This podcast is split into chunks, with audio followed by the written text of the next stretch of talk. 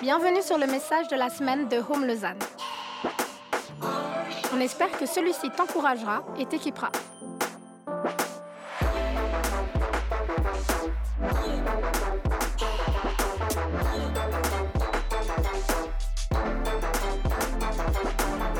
Pour plus d'informations sur notre Église, n'hésite pas à visiter notre site internet sur www.eglisehome.com.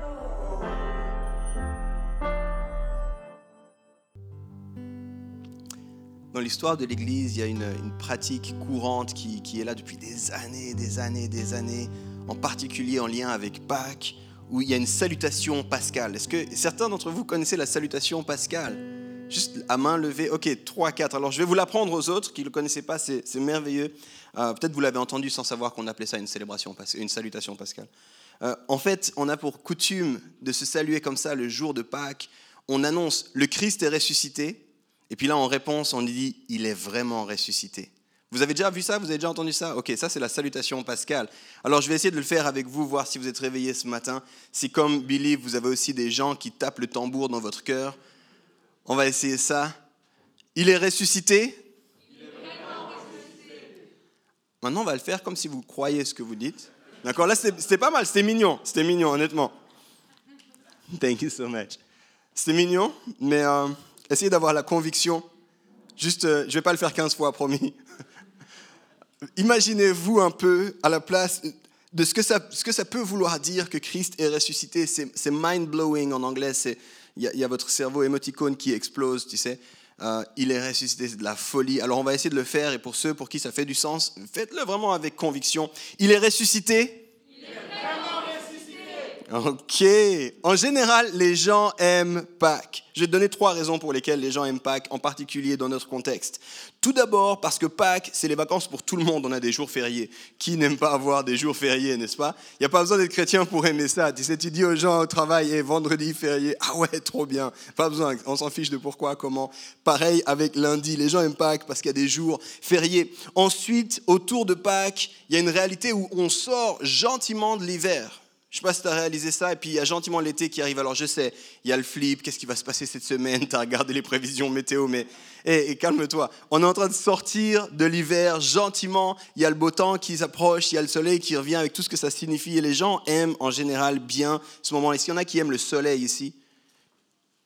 Ok, quand même, une ça ne veut pas dire que tu n'aimes pas le ski. Tu sais, des fois, les gens, tu poses cette question, les gens sont tiraillés, mais j'aime quand même le ski. Tu peux aimer le ski et le soleil, c'est bon et la troisième raison pour laquelle la plupart des gens, c'est pas tout le monde aime Pâques, c'est parce que Pâques rime pour beaucoup avec chocolat. voilà, voilà, il y a des gens qui sont là, mais enfin, on dit les vraies choses, voilà. Fun fact pour toi. Est-ce que tu savais qu'en France, on estime que durant le week-end de Pâques, les Français consomment entre 13 000 et 15 000 tonnes de chocolat?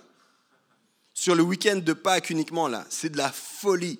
15 000 tonnes de chocolat. J'ai essayé de voir, ça représente quoi 15 000 tonnes de chocolat? Ça représente environ 214 avions long courrier. Tu vois les grands avions long courrier là, dans lesquels tu vas, tu te balades et tout ça. Imagine que la France, en ce moment, est en train de manger 214 avions long courrier en chocolat. C'est de la folie, tout ça. Et j'ai pris la France parce que je n'ai pas trouvé les chiffres pour la Suisse. Hein. C'est pas du tout pour les pointer du doigt. Pas. mais ça montre juste, ça représente un peu à quel point on mange du chocolat. Euh, dans cette étude, il disait que 90% des foyers disaient c'est sûr qu'il y aura du chocolat ce week-end. Donc 9 foyers sur 10, c'est clair, il y aura du chocolat ce week-end. Je ne sais pas, est-ce qu'il y en a qui ont déjà eu du chocolat de Pâques Quelques-uns? Je vais voir si c'est la statistique euh, a passé la frontière. Ouais, ok. C'est une statistique qui a passé la frontière. Ok. En parallèle à cette méga fondue au chocolat, dans le monde, plus de 2 milliards 500 millions d'individus célèbrent la résurrection de Jésus-Christ. Ça contraste, hein c'est, pas mal. Hein 2 milliards 500 millions d'individus se revendiquent chrétiens et célèbrent la résurrection de Jésus-Christ. Alors pour tous les autres, on doit se poser une question, est-ce que ces gens sont fous? Est-ce que ces gens sont des rêveurs? Est-ce que ces gens sont naïfs? Est-ce que même c'est important de célébrer Pâques? En fait, c'est intéressant parce que historiquement, l'historicité de Jésus n'est pas, pas débattue, n'est pas questionnée. On sait qu'il y a environ, on n'est pas tout à fait au clair sur les dates exactes, précises, mais on sait qu'il y a environ 2000 ans, il y a un gars qui s'appelait Jésus. On sait qu'il a créé une, agitation, on sait qu'il venait d'une certaine région. On, a ça, c'est des preuves historiques, il n'y a pas de question là autour, d'accord? Donc l'historicité de Jésus, il n'y a aucun historien sérieux qui remet ça en question depuis environ 100 ans. Il n'y a plus personne qui remet ça en question. Jésus a existé, oui, c'est un fait. On a plus de preuves que Jésus a existé que de Socrate, par exemple. Donc on a beaucoup plus de conviction que Jésus a existé que d'autres euh, personnages historiques. On est convaincu de ça. Mais la résurrection, c'est une toute autre histoire. Est-ce que Jésus est ressuscité? Ça, c'est une autre question. Et ça, pas tout le monde est convaincu, tu le penses bien, de la résurrection. Pour les chrétiens, c'est quelque chose de clé, la résurrection de Jésus. Puis on va parler un petit peu de ça aujourd'hui. Je te cite ici N.T. Wright, qui est un prêtre anglican et un théologien. Il le dit de la façon suivante.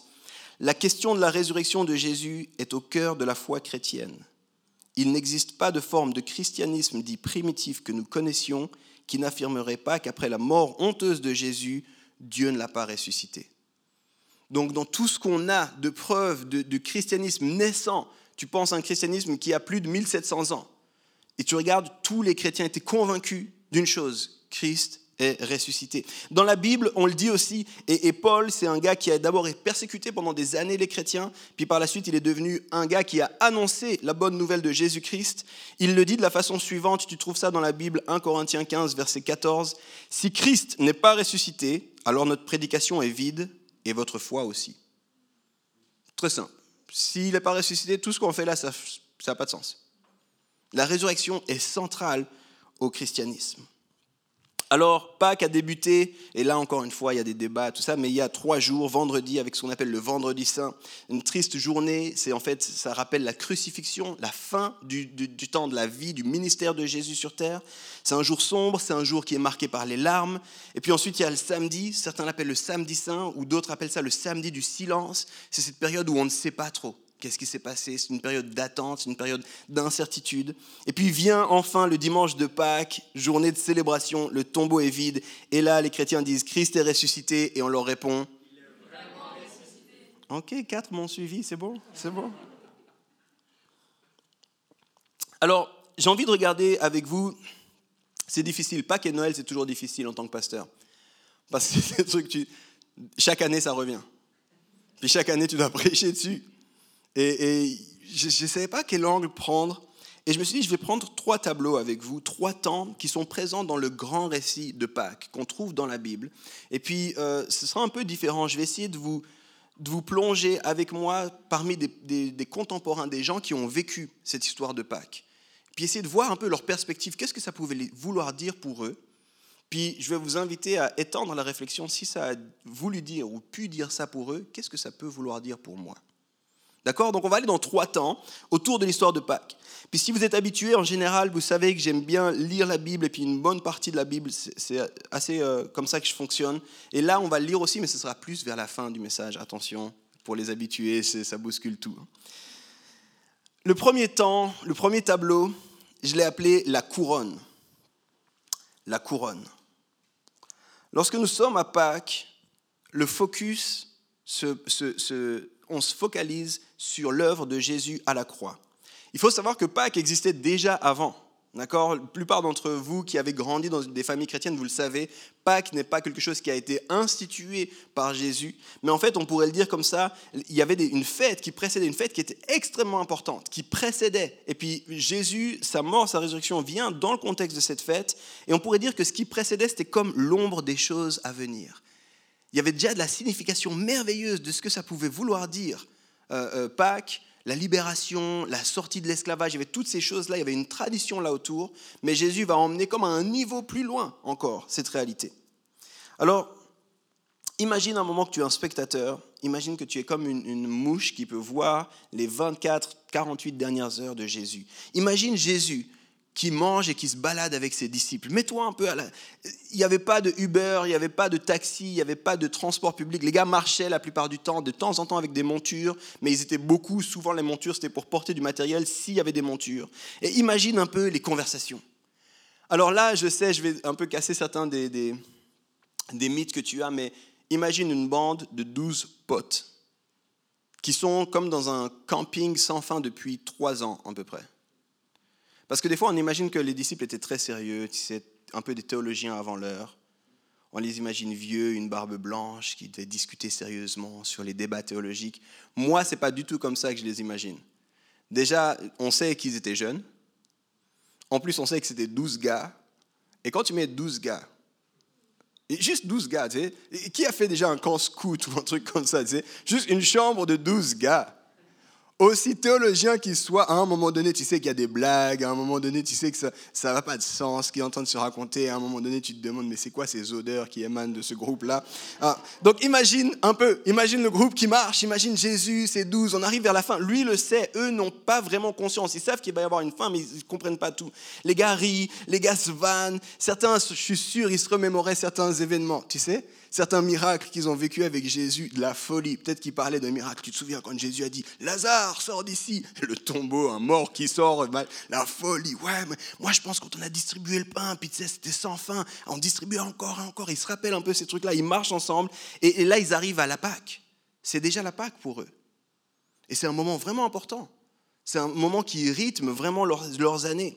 Et c'est une journée de célébration. On se rappelle justement la libération du peuple. Peut-être qu'on chante un chant autour de, Pâques. Dans la Bible, euh, au moment de la libération du peuple, il y a Myriam, la sœur de Moïse, qui fait un chant. C'est comme le premier cantique, si tu veux, qu'on trouve dans la Bible, extrêmement intéressant. Et imagine qu'ils sont en train de se, préparer ce repas à 12. Où est-ce qu'on va manger? Comment ça va se passer? Quel est le repas? L'agneau, tout ça. Et au milieu du repas, Jésus se met à parler. Et, je pense que, tu sais, il devait y avoir différents tons dans la voix de Jésus. Il devait y avoir le ton un peu, tu l'ordre. Et allez vite faire ça. Et tu sais, quand Jésus disait ça, les gars posaient pas trop de questions, on va, on le fait. D'accord? Il nous demande des choses, on le fait, c'est notre maître, ça va. Je pense que des fois, Jésus devait les reprendre aussi. Il y avait le ton un peu peut-être du papa. Et arrêtez de vous disputer sur ça. Et on ne fait pas comme ça ici. Arrête, laisse-lui un peu. De t'en auras assez, t'en fais pas. Parce qu'on est tous comme ça, n'est-ce pas? On pense qu'on va manquer ou quoi. Il devait aussi avoir le ton de Jésus le blagueur je regrette qu'on n'ait pas plus de contenu de Jésus dans la Bible, mais je suis sûr que Jésus devait balancer des blagues à un moment ou à un autre. Et c'était vraiment des bonnes blagues. y a pas, Des fois, on a tous cet ami qui fait une blague et c'est un peu plat, tu vois. fait... Et puis à ce moment-là, ton ami se sent l'obligation de répéter la blague. alors que le silence voulait plutôt lui dire cette blague était nulle, arrête-toi. Non, mais vous n'avez pas compris. Puis il veut répéter, tu sais, puis tu es un peu là mal à l'aise. Est-ce que quelqu'un va faire semblant de rire ou quoi tu sais? Si tu n'as pas cet ami, c'est peut-être toi cet ami pour quelqu'un. Euh, Jésus, je suis sûr que lui, quand il faisait une blague, c'était jamais vide, c'était jamais plat. Les gens devaient rigoler. C'était vraiment des bonnes blagues. Il devait proposer des angles qu'on ne connaissait pas. et là, je pense qu'il a un ton solennel. Parce qu'on est au milieu du repas. Il y a les rires, il y a les vannes, il y a tout ce qui s'est passé. Ça fait trois ans qu'on marche ensemble. Et là, au milieu du repas, Jésus dit quelque chose. Quelqu'un va me trahir. Tu sais, je pense que le ton, il a changé d'un coup, l'atmosphère. Waouh, qu'est-ce qu'il veut dire par là?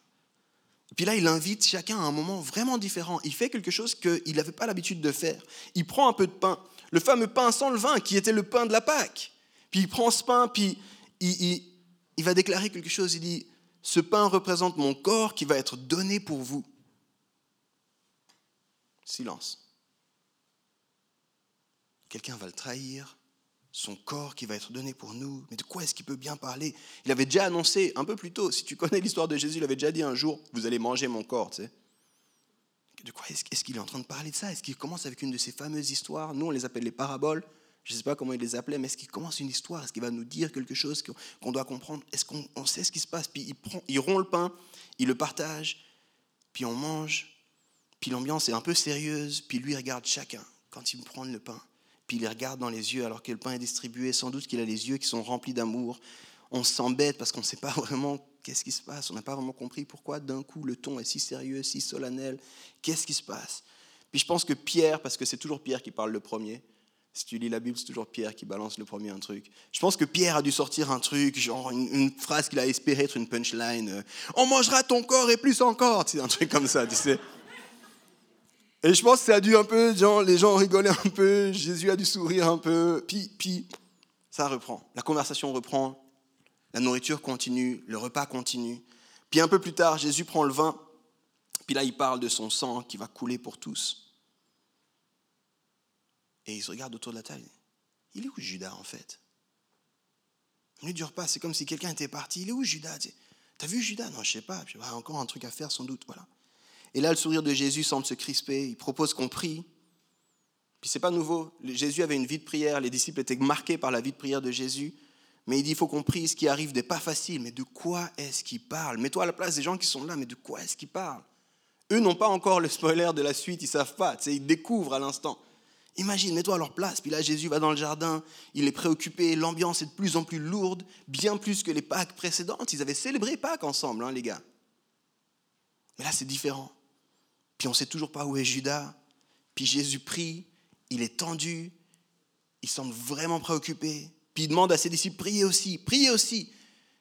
Puis il prend trois disciples qui sont toujours proches de lui, puis il dit venez avec moi, puis il va un peu plus loin, puis il semble un peu agité. Qu'est-ce qui se passe? Il semble se lamenter, c'est vraiment difficile. Il revient, on ne comprend pas. Est-ce qu'il il a pleuré On dirait qu'il a saigné. Qu'est-ce qui s'est passé en fait? Et là, tout s'enchaîne. Si tu n'as pas lu l'histoire de Pâques, tu pourras la lire dans la Bible. Tout ce que je te dis là, c'est des choses que tu trouves dans l'histoire de Pâques. Judas revient, mais il n'est pas seul. On arrête Jésus. Et à partir de là, Jésus va se taire. On l'accuse, on le ridiculise, les gens s'énervent, on sort toutes sortes de choses sur lui et lui ne se défend pas. On le bouscule, on commence un peu à se moquer de lui, on rit. Puis plus tard, un peu plus tard dans la foule, on va même entendre ce cri Crucifie-le Crucifie-le. Si tu regardes la foule, tu reconnais sans doute des gens qui ont été une fois ou l'autre des curieux pour Jésus. Peut-être certains qui ont vécu un miracle de la part de Jésus. Ils sont là, ils sont dans la foule, ils regardent ce qui se passe, peut-être de loin. On se met alors à le fouetter. On se moque encore, ça devient vraiment lourd. Et là, on parle de crucifixion, ça semble sérieux. Et on lui met alors une couronne. On lui met alors une couronne. Et son sort est décidé. On le bat encore, lui se toujours. Et on prépare un panneau qui indique Celui-ci est le roi des Juifs. Et cette couronne, tu vois, c'est une couronne d'épines. C'est une couronne qui blesse. C'est un instrument à la fois de moquerie et à la fois un instrument utilisé pour de la torture dans ce contexte. Et Jésus, entre le sang, la sueur, la poussière, il voit plus grand-chose. Il porte sa croix, couronné d'épines, moqué, blessé, maltraité, opprimé.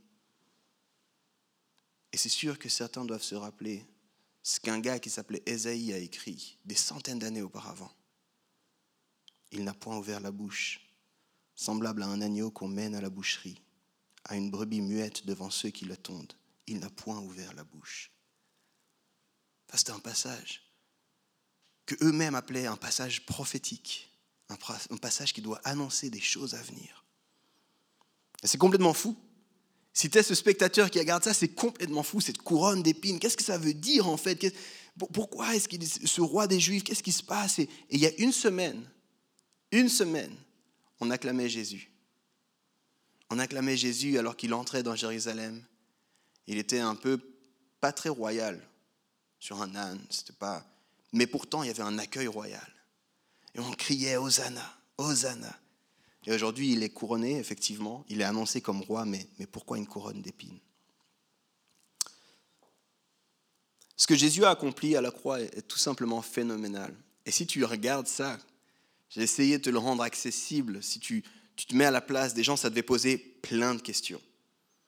Et je te demande pendant un instant de laisser tout ton héritage judéo-chrétien de oui, c'est normal, j'ai vu la passion du Christ. Non, non, mets ça de côté. Essaie de te mettre à la place des gens. Qu'est-ce que ça voulait dire en fait Et il fallait qu'il meure. On le dit dans l'Église. C'était terrible, pénible, honteux, mais il fallait qu'il fasse ce que personne ne pouvait faire. Alors je vais t'expliquer un tout petit peu de ça avant qu'on passe au deuxième tableau. Au fond de toi, qui que tu sois, sommeille l'idée de justice. Au fond de toi, il y a ça. Tu regardes certaines situations et tu dis c'est pas juste. Tu ne sais pas vraiment d'où ça vient. Peut-être une part de ton éducation, une part, mais même sans éducation. Quel que soit le contexte, ça semble être comme quelque chose qu'on a tous au niveau mondial, une idée de justice. Et, derrière l'idée de justice, on sait que quand il y a une injustice, il faut qu'il y ait une réparation. On a cette idée-là. On le sait, c'est comme enraciné en nous. On le sait de niveau simple. Si quelqu'un me fait quelque chose de mal, c'est pas juste. Il doit demander pardon, il doit me redonner ce qu'il m'a pris, il doit euh, restituer le mal qu'il a fait. Mais on le sait aussi à un niveau plus complexe. Si tu regardes, il s'est passé des atrocités des fois à un niveau national. Que ce soit, et ces derniers temps, ça a été, on a parlé de ça ces derniers temps. Euh, tout ce qui s'est passé par rapport notamment à, tout ce qu'on appelle... Euh, oh, j'ai un blanc maintenant. Aide-moi. Tu sais pas ce que je veux dire. La colonisation, c'est le mot que je cherchais. Quand on regarde ce qui s'est passé au niveau de la colonisation, on, se dit, et plusieurs voix disent, il faudrait qu'il y ait une, restitution.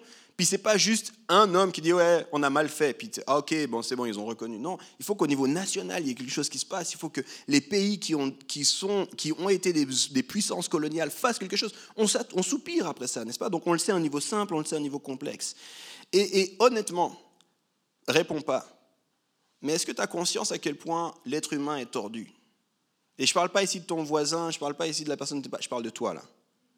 On est tous tordus, on sait au fond de nous, il y a quelque chose qui ne va pas, on essaie d'être bien, mais on n'est jamais loin d'être parfait en fait. On bataille notamment avec cette idée. Puis on sait du coup qu'il faut qu'il y ait un prix qui soit payé pour nos erreurs. On le sait ça. On n'est pas parfait, il y a des erreurs. Et Jésus vient et il mène une vie sans défaut. Puis sa mort à la croix, en fait, c'est lui qui paye pour chacun des humains le prix de nos erreurs, ce qu'on appelle aussi le prix du péché. Donc il fallait que Jésus. Maintenant, ce tableau, j'ai dit, ça s'appelle une couronne. Alors, ce que j'aimerais en fait, c'est qu'on réalise que on a conscience qu'on n'est pas parfait. On peut essayer de faire du mieux qu'on peut. Peut-être que tu vas me dire, ah, mais le karma va s'occuper de ça un peu plus tard. J'aurai ce que je devrais avoir ou quoi. Alors tu peux espérer un peu que rien ne fait du sens. J'ai rencontré quelqu'un qui pensait comme ça, c'était fascinant. Il m'a dit non, mais tu sais, c'est un peu comme Matrix. Rien ne fait du sens, tout est une illusion. Donc je, sais que je suis pourri, mais c'est une illusion d'être pourri. Et littéralement, c'est ce qu'il me disait. Il me disait, rien, ne fait du sens, donc à la fin, on va mourir, puis on, retournera dans le néant, et puis en fait, c'est comme peut-être un grand rêve, peut-être que je suis endormi, peut-être que des cerveaux me font penser des choses. Waouh, c'est intense. Que tu penses au karma, que tu penses à la Matrix, ou que tu penses à Dieu, tu as une idée que les choses ne vont pas, puis qu'il faut qu'il y ait une restitution pour ça, ou alors on annule l'idée de restitution, rien ne fait du sens, et puis si rien ne fait du sens, autant mourir demain. Mais pour les contemporains de Jésus, ils s'attendaient à une, ce qu'on appelle une intervention divine. Ils s'attendaient que Dieu intervienne par rapport à nos problèmes, par rapport à nos défis, par rapport à nos, euh, combats, nos tensions internes. Et Dieu va se manifester, il l'a promis, il va envoyer un sauveur. Et en fait, dans leur idée, il va envoyer un roi il va envoyer un roi qui va établir un nouveau royaume. Le problème, c'est que Jésus n'avait rien du roi que, ses contemporains attendaient. Jésus n'était pas du tout le roi qu'on imaginait. ça, c'est toute une série qu'on est en train de suivre sur le royaume euh, de Dieu. Donc tu pourras voir ça. Mais c'est là que Pâques prend une dimension de couronnement. Ce roi qu'ils attendaient, ce roi qu'ils ne comprenaient pas, ce roi que Jésus se révèle, en fait, à Pâques, il est couronné. On lui a remis une couronne au cœur de sa souffrance. Une couronne faite de ronces, d'épines, une couronne de souffrance, une couronne de honte. Mais si tu connais un peu, tu sais que dans le royaume de Dieu, les choses sont inversées. Et en fait, c'est cette couronne-là qui vient l'établir comme roi. C'est cette couronne-là qui vient confirmer qu'effectivement, il est bien le roi attendu. Ce qui était honteux est devenu merveilleux. Je ne sais pas si tu réalises ça. Aujourd'hui, le symbole de la croix, c'est un symbole qu'on associe à l'espoir, c'est un symbole qu'on associe à l'amour. Mais à l'époque, mettre une croix, c'était comme mettre une chaise électrique aujourd'hui. C'était ça que ça voulait dire. Et regarde comment il a retourné la, la situation. Ça, c'est Jésus qu'on célèbre aujourd'hui. Il nous redonne aussi accès à cette royauté, portant une couronne qu'on ne pouvait pas porter. Et aujourd'hui, on peut aussi, nous, décider d'être à l'image de la royauté de Jésus, des reines et des rois d'un genre nouveau des reines et des rois serviteurs, qui aiment, qui donnent plus qu'ils ne prennent, qui accueillent, qui servent.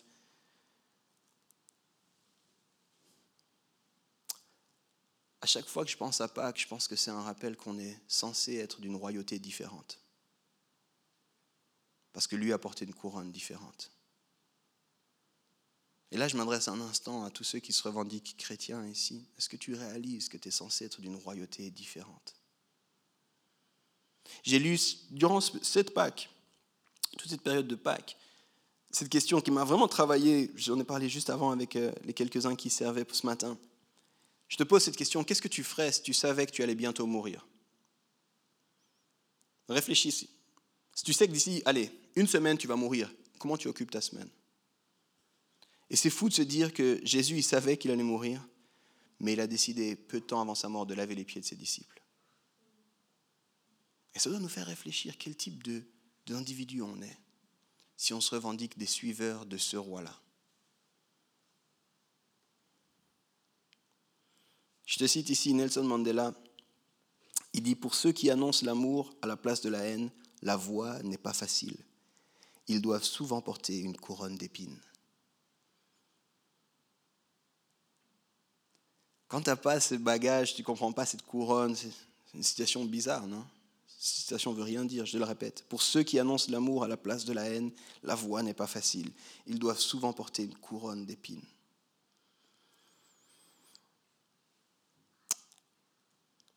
Pâques, c'est donc l'histoire d'une couronne. C'est un tableau extrêmement important. On va changer de tableau maintenant, mais rappelle-toi, Pâques, c'est l'histoire d'une couronne. Qu'est-ce que ça veut dire pour moi? Deuxième tableau.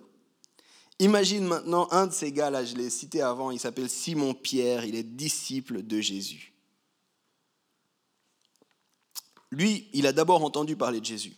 D'abord, il a entendu parler d'un gars qui allait vers Jean-Baptiste, qui s'est fait baptiser. Il a essayé de suivre un peu de loin.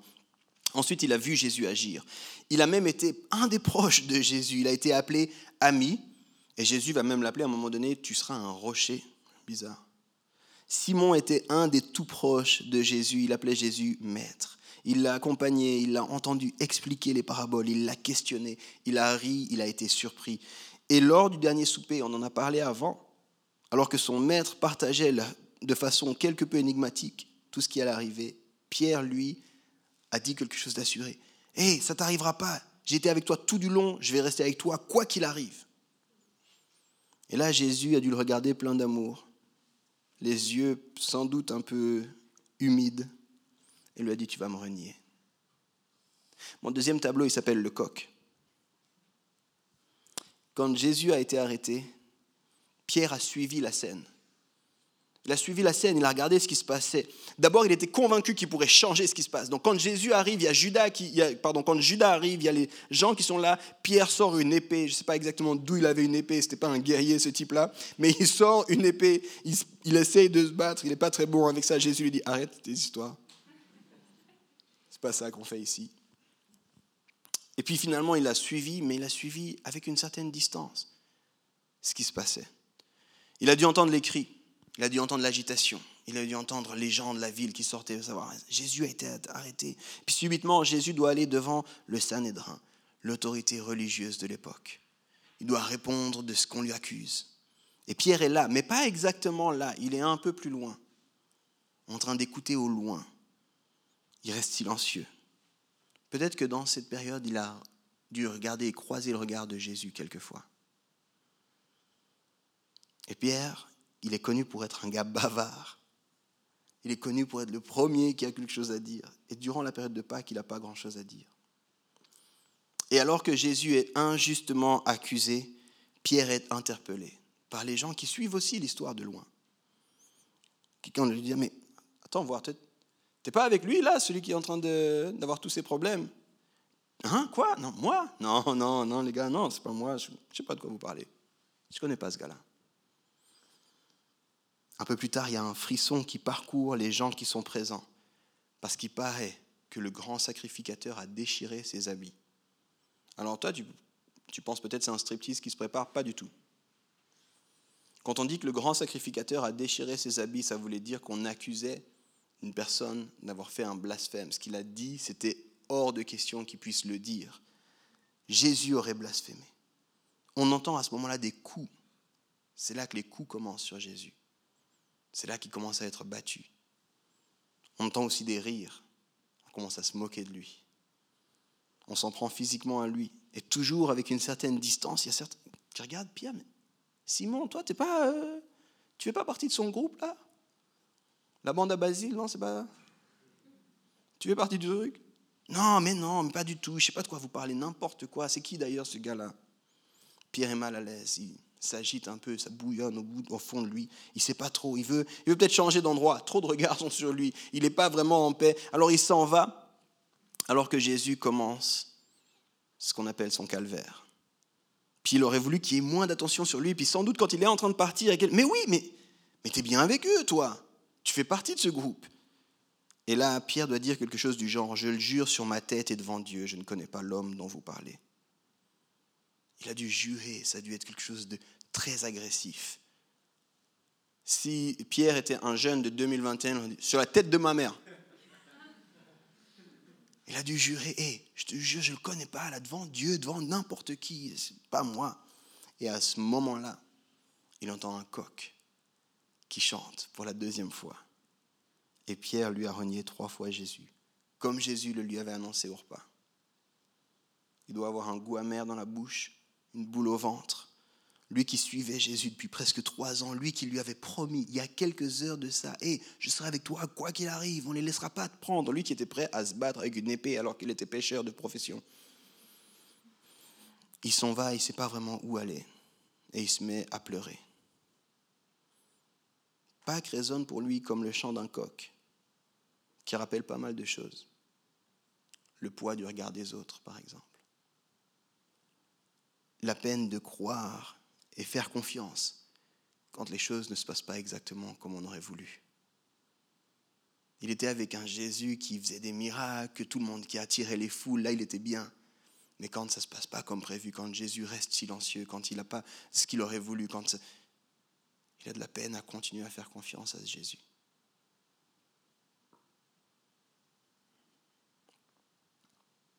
Pâques, c'est la couronne inattendue de Jésus, mais Pâques, c'est aussi le coq qui nous rappelle notre incapacité parfois à suivre Jésus, qui nous rappelle notre fragilité à nous et qui contraste tellement avec son amour à lui. Et ce tableau du coq, moi je crois que ça doit être une interpellation pour nous tous.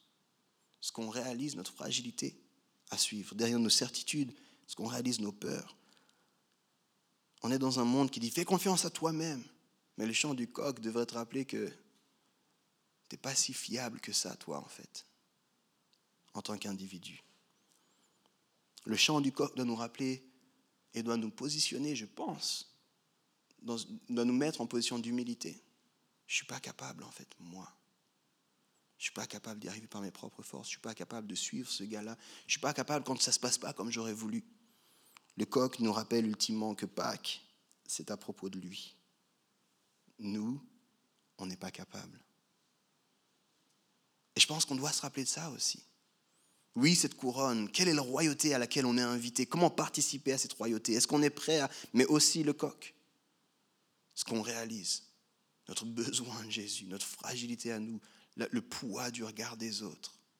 Est-ce que je suis Jésus seulement quand Jésus fait ce que je lui demande, quand Jésus répond comme j'aimerais qu'il réponde Ou est-ce que je suis prêt à suivre Jésus, même quand il ne dit plus rien? Je lisais tellement d'histoires, tellement de récits pour préparer ce message. Et il y a quelqu'un qui disait, on ne prêche pas assez sur le samedi de Pâques. L'attente dans le silence. Parce que c'est des fois là le plus difficile à suivre.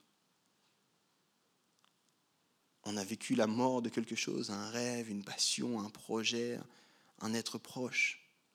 Puis on attend une résurrection qui doit arriver, puis des fois ce samedi bon sang, il semble très long. Mais dans ces moments-là, je crois que c'est important de se rappeler la couronne, le coq. Et on va arriver au dernier, troisième tableau. On finit ici et enfin, on va prendre la Bible. J'arrête de la raconter, on va la lire maintenant. On va aller dans Matthieu 27 et on va lire les versets 15 à 26. Le troisième tableau, il s'appelle les chaînes. Matthieu 27, 15 à 26. À chaque fête de Pâques, le gouverneur avait l'habitude d'accorder au peuple l'amnistie d'un prisonnier. Il leur relâchait celui que la foule demandait. Or, il y avait à ce moment-là, sous les verrous, un prisonnier célèbre nommé Barabbas. En voyant la foule rassemblée, Pilate leur posa donc la question Lequel des deux voulez-vous que je relâche? Barabbas ou Jésus, celui qu'on appelle le Messie? En effet, il s'était bien rendu compte que c'était par pure jalousie que les chefs des prêtres et les responsables lui avaient livré Jésus. Pendant qu'il siégeait sur sa tribune, sa femme lui fait transmettre un message disant ne te mêle pas de l'affaire de cet homme, il est innocent. J'ai fait cette nuit des rêves affreux à son sujet, et j'en ai été fort tourmenté. Cependant, les chefs des prêtres et les responsables du peuple travaillèrent la foule pour la persuader de réclamer la libération de Barabbas et d'exiger la mort de Jésus. Aussi, quand le gouverneur redemanda à la foule, Alors, lequel des deux voulez-vous que je vous relâche? Ils crièrent, Barabbas. Mais alors, insista Pilate, qu'est-ce que je dois faire de Jésus qu'on appelle le Messie? Et tous, d'une seule voix, répondirent, Crucifie-le. Mais enfin, qu'est-ce qu'il a fait de mal? reprit Pilate. Eux, cependant, se mirent à crier tous ensemble, de plus en plus fort, À la croix, à la croix. Quand Pilate vit qu'il n'aboutissait à rien, mais qu'au contraire l'excitation de la foule augmentait, il se fit apporter de l'eau, et devant tous, il se lava les mains en disant, Vous en êtes témoins, moi je ne prends aucune responsabilité dans la mort de cet homme droit. À vous d'en répondre. Verset 25, tout le peuple s'écria, Nous l'apprenons, que les suites de sa mort retombent sur nous et nos enfants. Alors Pilate leur relâcha Barabbas. Quant à Jésus, après l'avoir fait battre à coups de fouet, il le leur abandonna pour être crucifié. Je disais, ce tableau s'appelle Les chaînes. Parce que dans le récit biblique de Pâques, on tombe sur ce personnage très surprenant, que souvent on oublie, Barabbas. Alors, quelques éléments qu'on sait sur Barabbas. Là, j'ai lu dans une des autobiographies, celle de Matthieu, une des biographies, pardon. Il euh, faudrait lire les autres et puis recouper avec des, des sources historiques. Mais voilà ce qu'on sait de Barabbas. Tout d'abord, on sait qu'il est opposé à l'autorité. C'est un agitateur. C'est quelqu'un qui a causé des problèmes. Il est opposé à l'autorité de Rome. On sait aussi qu'il était en prison pour une raison. Il n'est pas en prison pour rien. Il n'est pas en prison par hasard ou par erreur. Il ne prend pas la place de quelqu'un d'autre, lui. Il est en prison et il savait pourquoi. Et en fait, plusieurs pensent qu'il avait commis un meurtre. Parce que ce type de prisonnier, cette histoire qu'on a lue au tout début, l'échange qui prend place à Pâques, ce n'était pas pour quelqu'un qui avait volé une poule. C'était pour quelqu'un qui devait vraiment payer euh, le prix de la justice pour ce qu'il avait fait. On suppose aussi, je ne sais pas si tu le sais, mais la crucifixion, c'est quelque chose de, courant. Euh, dans cette époque, dans cette région, il y avait beaucoup de gens qui étaient crucifiés. C'était, comme je l'ai dit, une forme de mise à mort euh, rendue classique dans, une période terrible. Et en fait, euh, certains pensent Barabbas devait sans doute se faire crucifier. Parce que c'était ce genre-là d'échanges qui prenait place, des échanges de valeurs en fait. C'était pas, pas bah, lui il a fait un peu du mal, il a volé un peu d'argent à son père, on le met en prison quelques jours. Non, non, on, on prenait quelqu'un de sérieux. Imagine, on a pris la place d'un spectateur au loin, le dernier repas Jésus, la couronne d'épines. On a pris la place de Pierre pendant un instant. On a essayé de, voir comment lui a vécu toute cette fin, ce qui s'est passé en lui. Maintenant, on va mettre un petit peu à la place de Barabbas.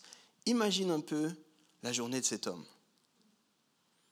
Imagine te réveiller en prison. Euh, pas la prison d'aujourd'hui, là, où tu as la télé et puis un accès à, à ton téléphone. En Suisse, la prison, ça va. Imagine être en prison humide, moite, des conditions abjectes. C'est, ça, littéralement, ça pue la mort autour de toi et tu es là en prison, tu sais pas ce qui se passe, il y a des cris, il y a des grognements, tu es, sous-humain quand tu es en prison, c'est ok qu'on te fouette, qu'on te fasse du mal ou quoi. Imagine, tu te réveilles, une journée comme les autres, toi tu es, en colère, tu es révolté contre l'autorité romaine, tu n'en as rien à faire de tout ça, tu n'as plus beaucoup d'espoir, tu attends juste de connaître ta punition, tu te réveilles, qu'est-ce qui va, se passer, est-ce que tu vas avoir à manger, pas à manger, d'un coup tu entends la foule crier un peu au loin. Et là tu dis, est-ce que c'est un de mes potes? Est-ce que c'est un ami qui est en train de qui s'est fait arrêter? Qu'est-ce qui se passe? C'est quoi cette agitation? Comment ça se passe? D'un coup, l'incompréhension. Crucifie-le. De quoi on parle? Est-ce qu'on parle de moi? Est-ce qu'on ne parle pas de moi? Est-ce que je ne suis pas assez important pour qu'on fasse tout le temps d'histoire et... Imagine. Imagine, il entend les rumeurs. Il y avait les rumeurs circulaient encore plus vite à l'époque qu'aujourd'hui, même sans les réseaux sociaux. Il a dû entendre parler d'un Jésus, Jésus. Ah, mais ce gars-là, naïf, là, qui est gentil avec tout le monde, pourquoi est-ce qu'on l'embête, ce type-là? Au pire, il donne à manger à ceux qui n'ont pas à manger. pas. Pourquoi ils veulent le tuer? C'est quoi l'idée? C'est quoi Qu'est-ce qui est en train de se passer? Et subitement, il y a quelque chose qui se passe. Et le gardien de ta prison qui ouvre ta prison. C'est bon, tu es libre. Hein? C'est bon, casse-toi. Comment ça Qu'est-ce qui s'est passé? Non, c'est bon, c'est l'autre là, le Jésus qui va prendre ta place. Mets-toi à la place de cet homme-là. Tu attendais juste ta punition, tu savais pourquoi tu étais là, tu étais un agitateur, tu étais un fauteur de troubles, tu savais très bien pourquoi tu étais là, tu savais très bien que tu méritais une punition, et subitement la porte de la prison qui s'ouvre. Va-t'en. Quelqu'un a pris ta place.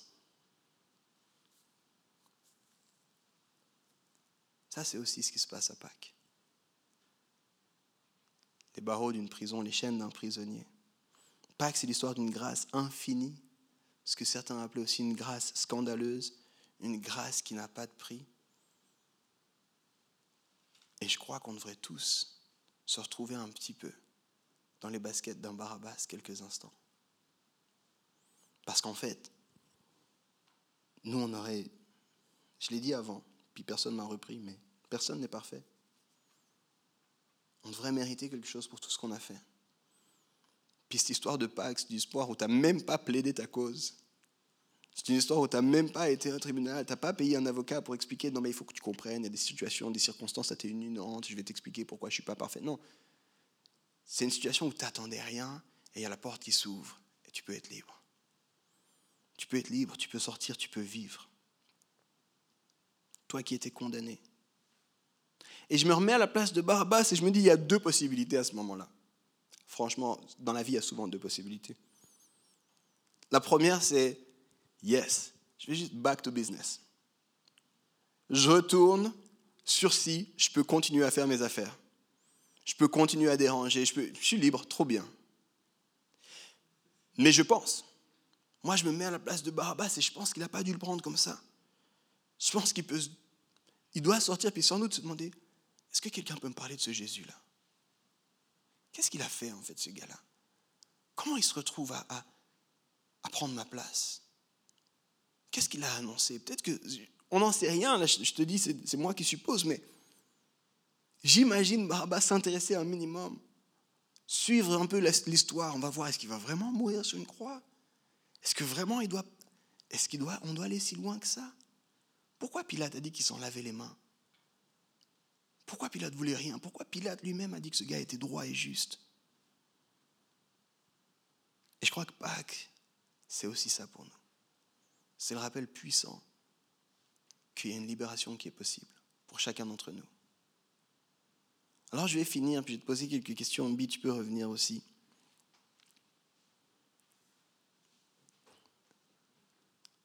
Mais pendant un moment, je vais te demander d'oublier la situation sanitaire actuelle. Alors garde ton masque là, garde les distances. Je suis pas en train de te dire de faire autre chose que ça. Hein. Mais, oublie, parce que souvent on pense tout à la lumière de ce qu'on vit là, juste là, à l'instant T, machin. Puis, puis, oublie ça. Oublie le Covid, oublie ton travail demain, ton retour au cours, les questions que tu as, les factures que tu dois payer. Oublie tout ça. Puis pense à cette réalité de la Pâque. Tu as sans doute déjà mangé du chocolat. Peut-être que tu vas encore manger du chocolat. Tu auras encore congé demain. J'ai aucun problème avec ça. Mais je l'ai dit, pour 2 milliards 500 millions d'individus, Pâques, ça veut dire autre chose. Pâques, c'est une célébration qui est au cœur, qui est centrale à notre foi. Pâques, c'est la signification qu'il a fait ce que nous, on ne pouvait pas faire. Pâques, c'est au moment où il a accompli, puis il y avait des choses qui précédaient déjà, puis qui étaient l'ombre des choses à venir, puis la libération du peuple, puis le peuple qui était élu pour choisi, qui était apprécié pour pouvoir faire venir cette nouvelle pour tout le monde entier. Puis Jésus ouvre cette nouvelle pour tout le monde entier. Il, meurt sur une croix, et, ça, ça s'arrêterait là, ce serait triste. Ce serait juste un bon penseur qui est mort. Et je suis sûr que tu peux me citer plein de bons penseurs qui sont morts. Mais il y en a très peu pour qui 2 milliards 500 millions d'individus célèbrent chaque année. Cette année, on a reçu, en tant qu'Église, on est partenaire avec des associations qui sont dans le monde entier. Et cette année, on a reçu une lettre d'une de ces associations qui œuvre euh, en Inde notamment. Puis ils ont dit, cette année, on sera des millions de plus en Inde à célébrer Pâques. Joyeuse Pâques, les amis. Chaque année, il y a des nouveaux individus qui célèbrent Pâques. Dans cette église, il y a des gens qui ont été baptisés dans cette année, entre Pâques de l'année passée puis cette Pâques de cette année. Et l'année prochaine, je te l'annonce, il y aura d'autres personnes qui seront baptisées et qui diront c'est vrai pour moi aussi. Donc ce 2 milliards 500 millions, il fait que d'augmenter. Chaque année, il y a des gens qui disent Pâques, ça veut dire quelque chose. Mais Pâques, ça veut dire quoi pour toi? Puis je te le dis, puis j'ai pris trois tableaux qui sont très différents les uns des autres. Le plus important, c'est le tableau de la couronne. C'est pour ça qu'on a commencé par celui-ci. J'aurais pu le mettre au début, j'aurais pu le mettre à la fin, mais c'est le plus important de tous. Mais je crois que très souvent on se retrouve et les deux autres tableaux doivent nous parler. Est-ce que tu es comme Pierre, Simon, celui qui pense suivre Jésus, mais pour qui c'est dur en ce moment de suivre Jésus? Pour qui c'est dur pour X ou Y raison de, faire confiance à Dieu? Tu attends quelque chose, tu comprends pas ce qui se passe, dans une situation difficile, et puis, j'ai envie de te dire, n'attends pas que le coq chante pour avoir cette boule amère et puis cette amertume. Si ton samedi de Pâques dure trop longtemps, décide qu'il est ton rocher, même dans ce samedi, même dans ce silence, même quand tu comprends pas. Décide de dire, hey, cette année à Pâques, je me rengage avec toi, Seigneur, je te fais confiance, même si je comprends pas, même si j'ai pas de perspective, je crois qui tu es et ça me suffit. Peut-être que tu es aussi comme ce Barabbas, puis tu dois dire, cette année Pâques, c'est une merveilleuse nouvelle. Pâques, c'est une transfusion interdite, honteuse, scandaleuse. Personne n'aurait dû prendre ma place, mais il a décidé de prendre ma place, puis je vais me lever, puis je veux changer ma vie à la lumière de ce que lui a fait pour moi. C'est ça qui est merveilleux. S'il était juste mort, ce serait... Voilà. Mais il est ressuscité et il vit encore aujourd'hui. Et du coup, il t'invite à une relation avec lui aujourd'hui. Et ce qu'il a fait il y a 2000 ans passés de ça, ça continue à faire du sens parce qu'il est vivant aujourd'hui. Puis moi, je suis convaincu qu'on doit réaliser ça. Pas que c'est une couronne, c'est réaliser que Jésus est roi, qu'il a fait ce que personne ne pouvait faire, puis qu'il a été d'accord de porter cette couronne d'épines et qu'il nous invite à un nouveau style de royauté. Pâques, c'est aussi ce coq qui nous rappelle notre faiblesse humaine, notre peur du regard des autres, les limites quand on met la confiance que en nous, puis notre besoin de qui il est au milieu de ce qu'on vit. Et Pâques, c'est ces chaînes, nos chaînes à nous, qui peuvent être enlevées si on accepte ce que Jésus a fait pour nous.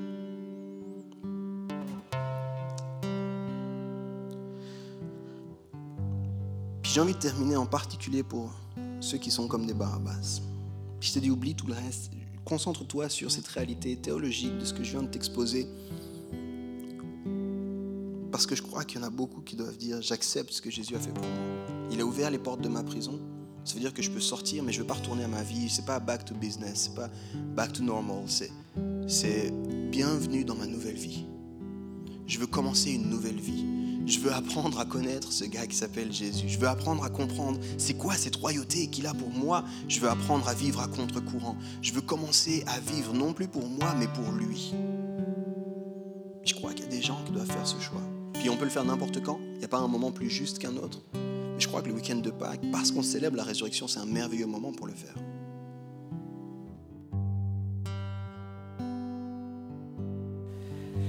Et merci d'avoir passé ce temps avec nous. J'espère que tu as bien profité de ce temps de prédication. Si tu aimerais plus d'informations sur euh, notre Église, tu peux nous retrouver sur les réseaux sociaux ou bien sur notre site internet églisehome.com. Je te souhaite une très bonne semaine et à bientôt. Merci d'avoir écouté notre message de la semaine. Pour plus d'informations, n'hésite pas à visiter notre site internet sur www.eglisehome.com.